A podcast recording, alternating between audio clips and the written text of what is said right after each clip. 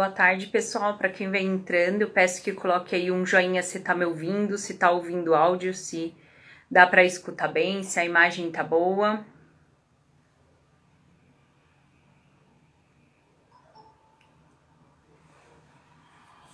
Pessoal, boa tarde. Se alguém puder colocar um joinha aí para mim, pra gente saber se o áudio tá OK, por favor.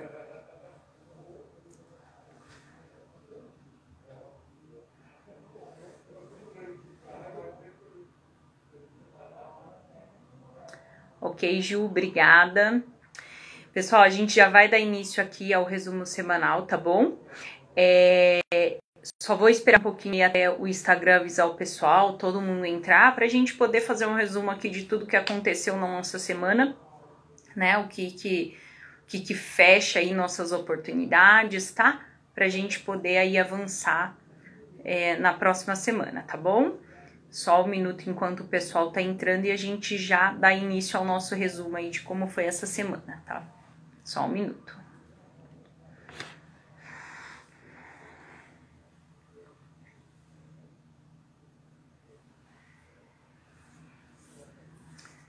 Boa tarde para quem tá entrando. Só mais um minutinho, pessoal, que a gente já dá início aqui ao nosso resumo, tá bom?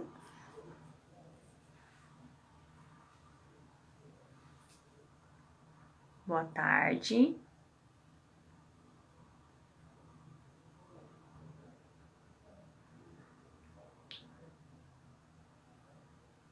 Boa tarde, pessoal. Pessoal, vamos dar início, né? Até mesmo em respeito aí todo mundo que foi entrando, que já vai aí fazendo parte do nosso resumo semanal, tá? É, essa live também fica gravada depois, só procurar lá nos nossos canais. No final aí eu vou falar um pouquinho sobre os nossos canais de comunicação. Então já vou dar início aqui à nossa semana, né, ao nosso resumo semanal, para gente é, poder entender aí como que vem seguindo o nosso mercado, o que, que vem acontecendo, né? É, essa semana foi uma semana mais tranquila, né, no mercado de bolsa, no mercado de juros, acabou que não teve é, grandes movimentos, nem oscilações é, fortes para cima nem para baixo, né? Foi uma semana mais tranquila, muito dado é, a, a, nossa PEC dos precatórios, que era algo que a gente esperava aí que fosse é, sair no decorrer da semana, né? Então ela foi de fato uma semana mais tranquila por conta dessa diminuição de risco que essa votação traz, né? Como no início da semana esperava por esse resultado e depois que ele saiu teve aí a aprovação, isso fez com que a semana né, é, acalmasse os ânimos aí, né? Então, é, no nosso relatório Focus, a gente viu aí na segunda-feira saindo um aumento na, na nossa, no nosso IPCA e na nossa Selic, né? Então já existe uma projeção no Banco Central que, na verdade, cada relatório Focus aí que o Banco Central vem lançando já vem tendo um aumento aí, né, né nessa preocupação com inflação e, consequentemente, nesse aumento da Selic para tentar conter essa inflação, né? Então, nosso, nosso PCA subiu para uma projeção de 9,33 para agora no final do ano, né? Ou seja, eles ainda querem aumentar mais a Selic para que tente diminuir essa inflação, né? Então, esse é ainda um projeto do governo. É, e aí a Selic sobe para 9,25 até o final do ano, né? Hoje a nossa Selic está em 7,75. Então toda essa projeção de aumento de Selic já é previsto, já estava precificado no mercado, então por isso acaba que não, é, não deixa o mercado tão estressado com isso, porque já é algo previsto, né? A gente já vê uma inflação vindo muito forte desde o ano passado. Cada mês que sai aí os relatórios de inflação, a gente vê que essa inflação ela continua caminhando forte. Então, por conta disso, já tem precificado aí aumentos na nossa Selic para que consiga, de certa forma, conter é, esse fluxo, né? A nossa inflação de outubro, ela saiu aí na terça-feira, né, em 1,25, nosso IPCA. Era previsto per, pelo mercado 1,05, né? Então foi uma inflação acima do mercado. Já era uma previsão alta, 1,05, e foi mais alto do que o mercado tinha de expectativa, né? Então a gente acumula aí no ano, nos últimos 12 meses, uma inflação de 10,67, né?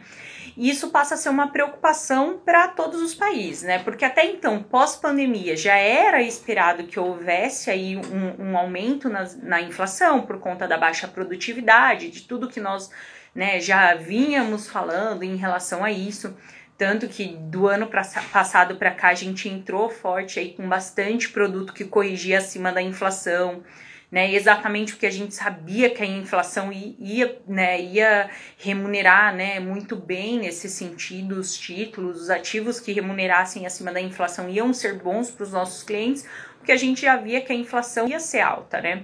Só que isso passou a ser uma preocupação para os países, porque eles entendiam que esse movimento era transitório, né? Até os pró próprios Estados Unidos, né, nas reuniões do Fed, estava contendo esses aumentos de taxa de juros. Não, é, uma, é um movimento transitório, vamos esperar, vamos deixar o mercado né, se organizar, a produtividade voltar e tudo para que essa inflação diminua. Só que isso já começa a ser uma preocupação, né? Os países têm avançado muito na vacinação, as pessoas têm voltado a trabalhar de forma mais normal, né? Exceto as pessoas que infelizmente tiveram, aí caíram no índice de desemprego, mas é uma preocupação porque de fato essa inflação ela não vem arrefecendo, né? Então a gente precisa ficar de olho nisso, porque o mercado ainda posiciona talvez uma possibilidade de aumento nos juros, não só dos países emergentes, como é o nosso caso, China, mas também de países né, que já são mais estruturados. Então a gente fica de olho aí nessa parte de inflação, como ela vem surgindo,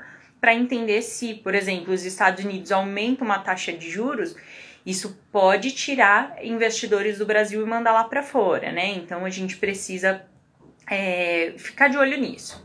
Na terça-feira, nós tivemos aí a aprovação em segundo turno da PEC dos precatórios, no segundo turno da Câmara, né?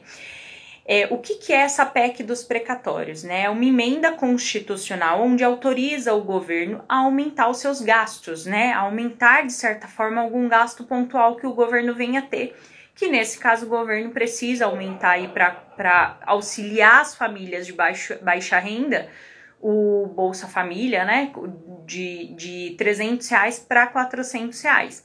Então ele tem essa necessidade de aumento, né, até mesmo por conta dessa inflação, de aumentar esse auxílio que o governo dá.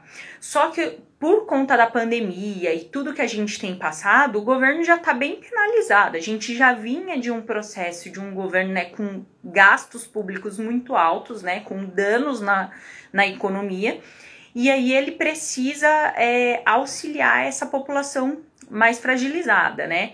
E aí, como fazer isso sem que rompa o teto de gasto, né? O que que essa é a maior preocupação que a gente tem hoje, é isso que vem trazendo esse risco para o país, que vem fazendo nossa bolsa cair muito, que vem fazendo a nossa curva de juros aumentar muito, é esse risco país, né? É o risco do país dar um calote, o risco do país é, não conseguir pagar esses juros, pagar essas dívidas, né? Então, para que o país não rompa esse teto de gasto, não, não danifique é, é, essa projeção de orçamento que já tinha para o governo anteriormente, ele precisa que essa PEC seja aprovada, porque isso é uma forma constitucional de, de poder é, remunerar aí essas pessoas, né, de poder auxiliar essas famílias. Só que essa aprovação ela ainda vai para dois turnos do Senado o que pode levar tempo, né? Então, assim, arrefecer um pouco o mercado, né? Porque teve as duas aprovações aí, né, primeiro e segundo turno na Câmara, mas ainda tem esses dois turnos no Senado. E isso é uma preocupação pela questão mais hoje do tempo, né? Se, se isso daí não for ágil no Senado, pode abrir a, a possibilidade, né, de, de propor uma solução que ainda traga danos fiscais para o país, né? Então a gente é, o governo corre aí contra o tempo para tentar fazer essa aprovação em segundo turno, primeiro e segundo turno do Senado, exatamente para que entre em vigor de fato essa PEC, tá? Então, é, visto tudo isso, a gente viu que os juros DI, por conta dessa PEC que já foi aprovada, né, e, e meio que diminui aí um pouco esse risco do país, por conta da aprovação principal, que é a aprovação da Câmara, é, os juros já deu uma queda. Então a gente via, né? Semana passada a gente até fez uma live aqui no. no quem não, não assistiu pode pegar no nosso Instagram e assistir. A gente fez uma live explicando todo esse cenário de juros, de inflação, com o Galdino, que é o nosso head de renda fixa, e com o Rafa, que é o nosso diretor do escritório, exatamente falando sobre esse movimento mais expressivo que a gente tinha de taxas. A gente tinha na plataforma taxa para um ano de CDB a 13%. E esse cenário, aos poucos, conforme o país vai criando fôlego, ele vai diminuindo, né? Então, a gente já viu que é, o, o juros DI essa semana para 2023 já recuou aí 34 é, pontos base, né? É, indo para 11,34 e para 2025 recuou 28 pontos base indo para 11,62, né? Então assim, é ruim? Não, não é ruim ainda, tá? Ainda a gente está num movimento bom de oportunidade de renda fixa, porque esses títulos ainda estão pagando bem. A gente tem agora, por exemplo, uma emissão de uma debenture da 3B Petróleo, né? Uma empresa é, muito boa na questão de é, é, rating A. É, e que a gente consegue tá pleiteando aí no mercado a emissão dela em IPCA mais 7. Então, assim, ainda temos é, juros bons, ainda temos CDBs pagando 12, mas ao, ao, ao, longo do tempo aí, conforme esse mercado ele vai arrefecendo, de fato vai diminuindo esse risco, essas taxas vão caindo. Então é bom que aproveite bastante essas oportunidades. E quando a gente olha para a oportunidade, a gente também vê a bolsa aí é, muito descontada, né? Então, assim, é, se a gente pudesse fazer um cenário e dizer qual o melhor momento para entrada na bolsa, seria agora né? É, ainda com muita cautela, né? Porque a gente ainda falta aprovação do Senado da PEC, o ano que vem tem eleições, então a gente sempre precisa ser cauteloso em relação às alocações e ao percentual da carteira que a gente vai fazer. Mas de fato agora seria um bom momento para entrada na bolsa, porque a gente já vê um, uma luz ali no fim do túnel de cenário arrefecendo, das coisas melhorando, e os papéis ainda estão muito descontados, né? Nossa bolsa ela vale muito mais e os ativos que compõem ela ainda estão baratos.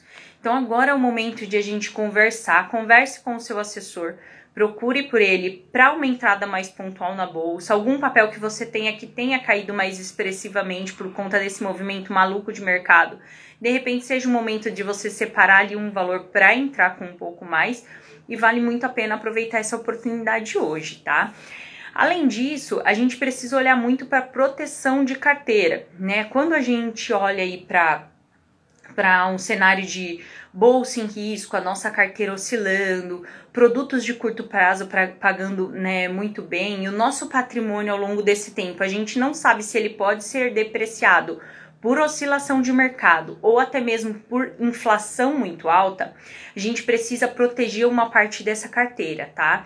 Então hoje procure, fale com o seu assessor, a gente tem oportunidades assim ímpar no seguro de vida onde você vai aí proteger de certa forma os, a, sua, a sua família na questão de capital segurado e você ainda protege também o seu patrimônio, tá? Então isso é muito importante. Se você ainda não tem, ou mesmo que você tenha, fale com o seu assessor para a gente fazer uma avaliação de como que tá a sua, a sua proteção a sua proteção patrimonial hoje, a sua proteção de vida hoje isso é muito importante. A gente tem seguros hoje que eles te possibilitam ter um capital segurado de forma vitalícia e você resgatar isso aí ao longo de, de um prazo de 10 anos com correção, né? Então, assim, vale bastante a pena a gente fazer uma reestruturação na sua carteira, olhando de fato para isso, para que você não perca, é, porque quando a gente vê o tempo passou, né? E a gente às vezes deixou ali por, por poucos valores de fazer essa proteção de verdade que a carteira da gente ela precisa, né? A gente precisa proteger esse dinheiro contra a inflação, contra oscilações e contra o tempo, tá? É, nossos canais de comunicação, Instagram, Telegram, a gente sempre está colocando essas mensagens, é muito importante que a gente acompanhe isso de perto, né? A gente tem aí o RV4 é, Infocenter, que a gente faz ali os comunicados diários de como vem vindo o nosso mercado. Tem o Instagram, onde a gente sempre está promovendo lives educacionais. Tem o nosso Economia Sem Mito, que é bem educacional mesmo, assim, com bastante coisa, assim, bem didática para que possa aprender. E você tendo um assessor, a gente sempre está passando para vocês a oportunidade, as oportunidades, tá? Caso você não tenha um assessor ainda, fale com a gente, deixe uma mensagem aqui nas nossas redes sociais que um dos nossos assessores vão entrar em contato com você, tá bom? Na próxima semana, segunda-feira é feriado, nós não temos esse expediente em bolsa, né? Então, Vamos ficar de olho uma semana um pouquinho mais curta, vamos ficar de olho no que acontece, nas novidades, se de fato é, essa PEC ela, ela já finaliza isso logo e acaba trazendo um pouco mais de conforto para o nosso mercado, tá bom? Precisando, estamos à disposição, todos os nossos times de assessores e de heads aqui do nosso escritório, tá? Tenham todos um excelente final de semana.